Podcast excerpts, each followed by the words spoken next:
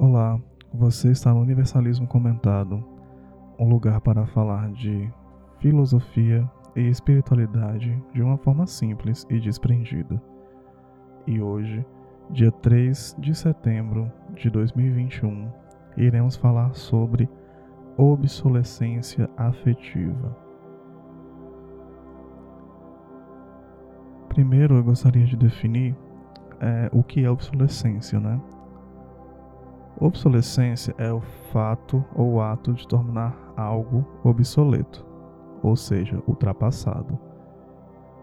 Digamos que é o ato de substituir algo por algo novo, ou que se faz necessária a substituição porque algo já ficou antigo ou defasado.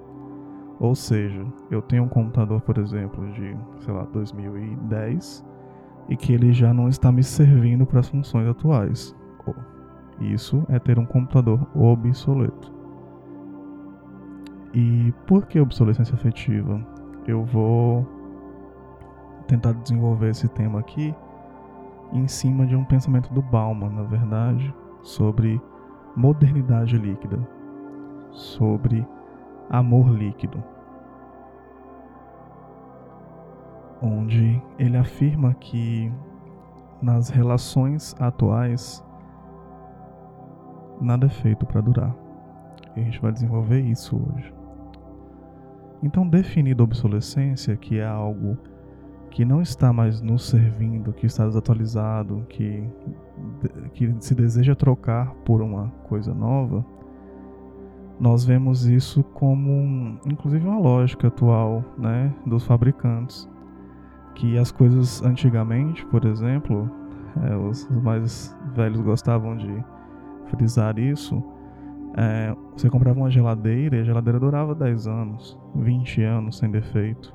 Tranquilamente. Ela, ela durava e ficava em um estado bastante usável. É, você comprava uma, um eletrodoméstico, uma TV. Você ficava 10, 15 anos com a TV e a TV começava a falhar mais na parte mecânica dela do que botões, essas coisas, do que a construção dela. Ou seja, a gente vivia num tempo em que as coisas que nos eram vendidas não se tornavam obsoletas tão rapidamente.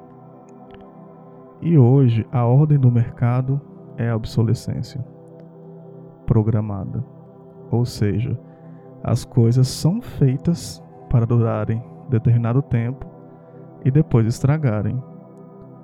Ou, por exemplo, se você pega um exemplo de um iPhone, é, ele tem uma construção boa como telefone, mas para que a pessoa não fique anos e anos repassando e revendendo um iPhone, para que ela tenha que comprar um novo, eles fazem com que o software, né, com a parte de, a parte de aplicativos do iPhone, com o sistema do iPhone, não seja mais atualizado. Ou seja, eles programam a obsolescência do iPhone. E, num geral, há uma programação da obsolescência de todos os aparelhos. Eles são feitos para durar alguns anos, para que quebre, quebre e é, a gente tenha que comprar outro ou atualizar o nosso para que a gente continue, continue tendo aquela funcionalidade de uma geladeira, de uma TV, de um celular, de um telefone. E quais os males práticos dessa obsolescência no sentido material? Os males práticos que trazem ela é o excesso de lixo, é o consumo excessivo de recurso natural, é a necessidade de estar sempre trabalhando para comprar coisas novas e descartar coisas antigas. E é nisso que a gente vê muitas vezes a obsolescência no sentido físico, no sentido das, dos materiais que são vendidos, eletrodomésticos, da lógica de consumo, que as coisas são feitas para serem consumidas e descartadas. E onde entra a modernidade líquida nisso tudo? Na verdade, tem uma conexão bem forte com isso. Porque na descrição do Bauman, do, do filósofo e sociólogo Zygmunt Bauman, ele escreve a modernidade líquida. Um tempo pós Segunda Guerra, principalmente, onde as relações, num geral, as relações sociais de emprego, de trabalho, de em relações afetivas, elas têm se tornado cada vez mais fluidas. E não no bom sentido, elas têm se tornado cada vez menos sólidas. Então a gente veio de uma rigidez muito forte, né? Que era no sentido de, por exemplo, regimes totalitaristas, é, de regimes antidemocráticos, que eram extremamente rígidos, de hierarquias familiares extremamente rígidas, onde o pai falava X e era X, independente dele estar errado ou, ou certo, e ninguém na casa discutia o que o pai falava. E essa hierarquia é, familiar bastante rígida, ou seja, um mundo sólido. Só que nós, o nosso problema como, como seres humanos é que a gente não sabe viver a média das coisas. A gente não sabe viver o equilíbrio das coisas. E também falando de Balma, ele nos atenta em relação a esse movimento. Ou seja, é, essa rigidez excessiva também era, não era muito bom. O, o que várias filosofias falam, grega, filosofias orientais como o budismo, o hinduísmo, é que o caminho do meio é a virtude. Ou seja, é, a gente trabalha para não ser tão no, a norte nem ser tão a sul. Por exemplo, é, coragem demais é indolência. Faz, por exemplo, com que alguém chegue pule na caixa de uma cachoeira sem pensar nas consequências e acabe se machucando gravemente. Coragem de menos é covardia. Coragem no sentido social da palavra. É onde o cara não faz nada da vida dele porque senão vai acontecer algo errado. Ou seja, precisa da temperança ali no meio daquela coragem, precisa do equilíbrio. E o equilíbrio dessa coragem, por exemplo, é chamada virtude. É a virtude da coragem. Então, quando a gente. Nenhum de nós tem uma virtude completamente desenvolvida, a não ser que tenha um avatar ouvindo esse programa, um Cristo, um Buda, um, um Krishna, mas no geral nós não temos, temos desequilíbrios em todas as nossas virtudes hoje. E a gente tem esse problema que pessoal, né, no sentido de pessoa, de ser humano, que transborda para a sociedade. Ou seja, a gente não consegue ficar no caminho do meio, a gente sai de um extremo a outro, o que o Bauman chamava de pêndulo, de movimento pendular. Ou seja, a gente saiu de um tempo extremamente rígido, extremamente é, arraigado em determinados valores extremamente conservador para um tempo de extrema liberdade, não no sentido necessariamente bom da palavra liberdade, entende? Não nesse sentido tipo assim, sou livre para fazer tudo, mas uma liberdade que nem Kafka falava em um dos seus livros que eu não me lembro muito bem qual é, mas o, o Franz Kafka ele falava que eu sou livre e por isso estou perdido, né? Uma liberdade que nos deixa perdidos muitas vezes, em que as relações sociais saíram de rigidez inflexível, onde não podia, por exemplo, a mulher não podia se separar do marido independente de qualquer tipo de conduta antiética que ele tivesse dentro de casa ou na rua, e para um mundo onde as relações elas são cada vez mais frágeis, entende? Essa é mais ou menos a modernidade líquida no que eu posso como um como um, um, uma, uma apreensão de um pouquinho do conteúdo que eu consegui entender de Balma. E nesse contexto, a gente tem dentro da modernidade líquida o que o Balma classifica como amor líquido,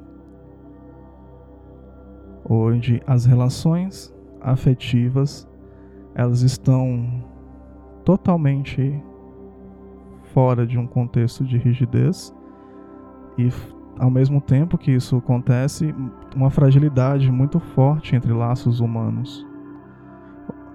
Ou seja, é, se você for pegar a ideia da obsolescência, da, da questão da troca, da questão da fragilidade das coisas que estão sendo vendidas para nós como eletrodomésticos, por exemplo, a gente tem essa mesma relação com o ser humano a fragilidade em que nos encontramos uns com os outros.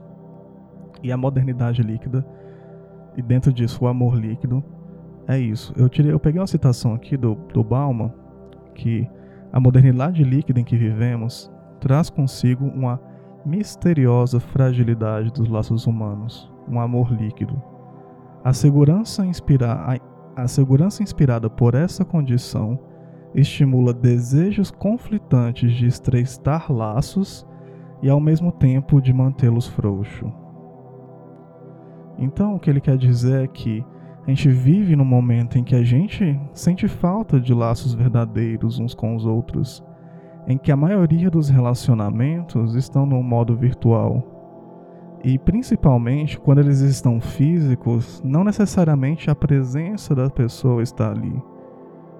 Porque esses laços que a gente quer tanto fazer, às vezes a gente vai conversar com um amigo que a gente não vê há muito tempo que a gente está conversando por WhatsApp com ele. E quando a gente vai conversar com esse amigo e chega na casa dele, ao invés de ter uma conversa sincera com ele, não sincera, mas uma conversa direta com ele, a gente está no celular falando com outras pessoas. Ou seja, o nosso corpo está ali, mas a nossa mente está em outras relações, em outras relações naquele WhatsApp, com outros amigos que estão no meio virtual. Então a gente sente muitas vezes, no, por exemplo, no final do dia, quando não tem ninguém em casa por algum motivo, inclusive eu falei nisso no episódio de solidão e solitude, a gente chega no final do dia, tem centenas de pessoas adicionadas nas nossas redes sociais e se sente sozinho. Porque a gente não se sente conectado de verdade a nenhuma delas. Por conta dessa liquidez dos relacionamentos.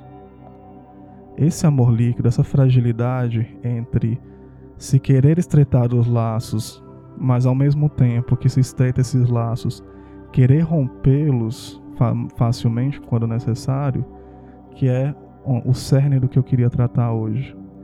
Porque você pode ver, por exemplo, que abre aspas, as redes sociais nos aproximaram da vida de pessoas famosas, tornaram outras pessoas famosas e nos deixam entre abre aspas próximo delas como nós não tínhamos a facilidade, por exemplo, quando era só a TV.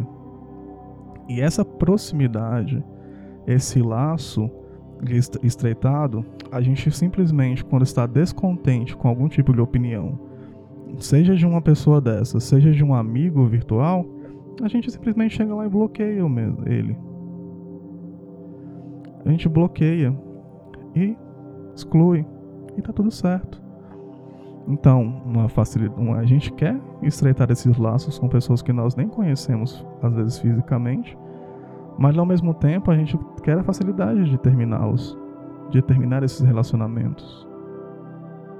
Então, isso corrompe muito os laços humanos, porque a gente inconscientemente procura esse tipo de facilidade. Porque é muito fácil, por exemplo, a gente não ver a nossa família fisicamente há um ano, por exemplo. E aí no grupo da família tá lá ativo, todo mundo conversando. Mas quando algum tio ou tia, ou a gente mesmo sendo chato, começa uma briga nesse grupo, as pessoas saem do grupo e bloqueiam umas às outras. O afastamento é mais fácil porque a gente não está fisicamente para encarar as consequências ali de, uma, de um desacordo. Então a gente bloqueia e acabou a relação naquele momento. Até que a gente tenha vontade de estreitar esses laços novamente. E as, nem sempre vai dar. Nem sempre é, vai dar, porque as consequências no mundo virtual desse distanciamento às vezes refletem no mundo físico de forma inevitável, na verdade de forma que a gente não consiga muitas vezes reverter. Então, esse desejo conflitante de estreitar laços e ao mesmo tempo mantê-los frouxos nos dá uma, uma sensação muitas vezes de solidão e vazio, de como se a gente pudesse tivesse centenas de pessoas para conversar e ao mesmo tempo ninguém para conversar profundamente. Com poucos amigos de relações reais e muitas vezes, quando esses amigos nos ignoram por questões pessoais, que eles estão às vezes com problema, a gente nem pensa nisso. a gente bloqueia eles, briga com eles e fica meses sem falar. E se acontece algo ruim com esse amigo? A gente afrouxou esse laço de amizade na esperança de retomá-lo depois, quando fosse mais interessante para nós. E eu chego no ponto obsolescência afetiva. Quando eu falo de afeto, como no primeiro episódio desse podcast, que foi o que é amar, nós sabemos realmente amar, na verdade. É, eu, eu falo de amor e afeto no sentido geral: amizade, namoro, casamento, afeto, afeto com pai e filho e família, num, num momento geral. E o que, é, o que eu quis dizer com obsolescência afetiva, que é o título desse, desse episódio, é que nós, do mesmo jeito que fazemos com os eletrodomésticos de nossa casa, ao invés de consertarmos as relações com os amigos, consertarmos as relações com a família, consertarmos nossa relação com o nosso cônjuge, com o nosso namorado, a gente prefere trocar quando fica ruim. Então a lógica da obsolescência, onde é muito mais fácil trocar do que consertar, a energia que eu vou demandar corrigindo vai ser muito menor do que trocando, pelo menos esse é o conceito que se vende para nós. Eu troco em vez de consertar. Então a obsolescência ela chega nos laços afetivos tanto quanto chegou nos equipamentos eletrônicos de nossa casa. A gente inclusive dentro de isso falando do afeto agora, de nós conosco mesmo, a gente, ao invés de, por exemplo, consertar um trauma, consultar um, um terapeuta, passar algum tempo em terapia, eu troco o trauma por um vício. Então a obsolescência afetiva dentro de nós mesmos. Eu troco o trauma por um, por um vício em bebida, em comida, em drogas, em álcool porque é mais fácil eu fazer essa troca do que consertar o que está causando aquele problema em mim. É mais fácil eu bloquear um amigo no Instagram, no Facebook e nunca mais falar com ele e arrumar outros amigos que eu tenha no Instagram e Facebook do que tentar compreender que aquele meu amigo no tempo que eu conheci, ele era X e agora ele se comporta Y e que é parte do, parte do processo humano, isso faz parte do processo humano. E aí, quando as pessoas nos ofendem, ou não necessariamente quando as pessoas nos ofendem, porque quando nós nos sentimos ofendidos pelas pessoas, porque são coisas diferentes, às vezes a pessoa não quis ofender, mas nós nos sentimos ofendidos com aquela ação, nós rompemos os laços e quando retomamos, os mantemos, os mantemos frouxos para poder rompermos de novo. Ao passo de conseguir romper uma ligação por um clique e fazer outra por outro clique. E conviver com esses novos amigos até que essa amizade não seja mais funcional para mim, que ela se torne obsoleta para mim e eu faça novas. No eterno ciclo de laços frouxos e de solidão, muitas vezes. Muitas vezes da falta do contato humano. Porque, por mais que desenvolvamos a solitude, nós tem, temos, que, temos que interagir uns com os outros como seres humanos para que a virtude possa ser desenvolvida, porque nós não desenvolvemos virtudes sozinhos muitas vezes. Porque uma coisa é ler uma tonelada de teoria e não querer enfrentar a dor de 10 gramas de, de prática. E essa prática só vem com o relacionamento humano. Então, a gente rompe relacionamentos e faz novos relacionamentos sem querer consertá-los, tornando eles obsoletos. E essa obsolescência afetiva fora e dentro tem feito com que nós enxergamos as pessoas cada vez como mais descartáveis. E onde vai nos levar isso como humanidade, como seres humanos, onde nós descartamos relacionamentos como descartamos um computador quebrado?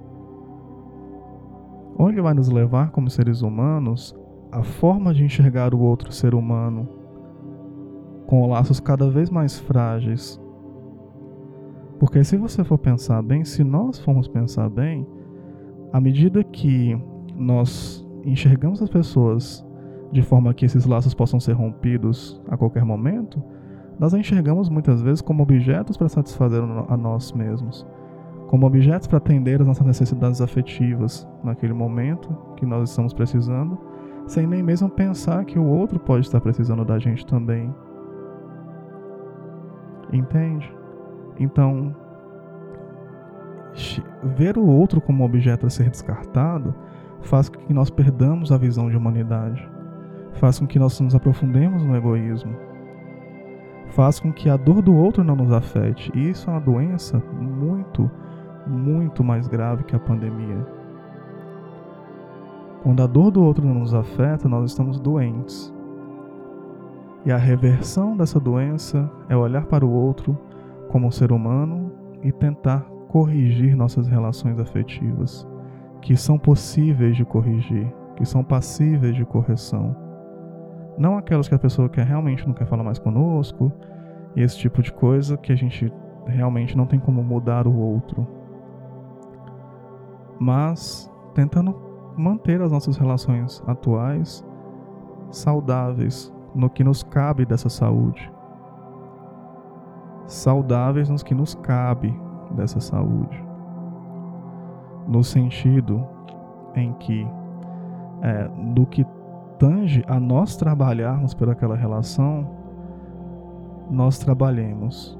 Não para poder manter uma relação abusiva ou uma relação doente, mas sim saber que relacionarmos uns com os outros dá trabalho, gente. Como toda coisa que vale a pena na vida, como o desenvolvimento das virtudes, como a reflexão, dá trabalho. Nenhum relacionamento vive passivo ele custa, é necessário dar manutenção, limpar, afrouxar. Muitas vezes essas rédeas que nós colocamos nos outros, mas não afrouxar no sentido de deixar para que podemos soltá-las a qualquer momento, mas dar a liberdade ao outro também de ser quem ele é. E aprender a colocar nossa liberdade também no relacionamento e trabalhar para eles. Trabalhar para ser um bom amigo, trabalhar para ser um, um bom ouvinte, para ser um bom parceiro. E muitas vezes a gente sonha com a amizade perfeita, com o relacionamento perfeito e que ninguém presta, mas se as pessoas exigissem de nós o mesmo que exigimos dela para continuar os laços, a gente daria conta de atender? Se a, a, lista das pessoas para conosco fosse tão grande como a lista de qualidades para ser nossas amigas ou relacionamentos, no sentido de exigências que não fazem sentido, não, no sentido, não na exigência que faz sentido, nós conseguiríamos atender? Ter essa disponibilidade de balcão de atendimento e no final do dia nós estarmos sozinhos? Sozinhos no sentido humano, que não enxergamos outros humanos? Então a obsolescência afetiva, na minha visão, ela vai por aí, sabe? onde nós aprendemos a descartar os relacionamentos ao invés de consertá-los, e que isso tem aprofundado nosso egoísmo como seres humanos, em que isso tem tornado o outro objeto que nós e nós não respeitamos esses objetos porque podemos trocá-los a qualquer momento. E essa visão deturpada do outro, deturpada do ser humano, faz com que nós nos desconectemos um do outro. Então, encontremos dentro da nossa família, com os nossos amigos, relações que podem ser recuperadas, forma de mantê-las, um pouquinho de trabalho para mantê-las ou consertá-las quando tiver conserto e fizer sentido sendo consertadas. Vamos atuar no que a gente pode dentro das nossas relações humanas para mantê-las mais sólidas, para mantê-las humanas. E, e com essa reflexão eu fico por aqui. Muita paz e muita luz. Até o próximo.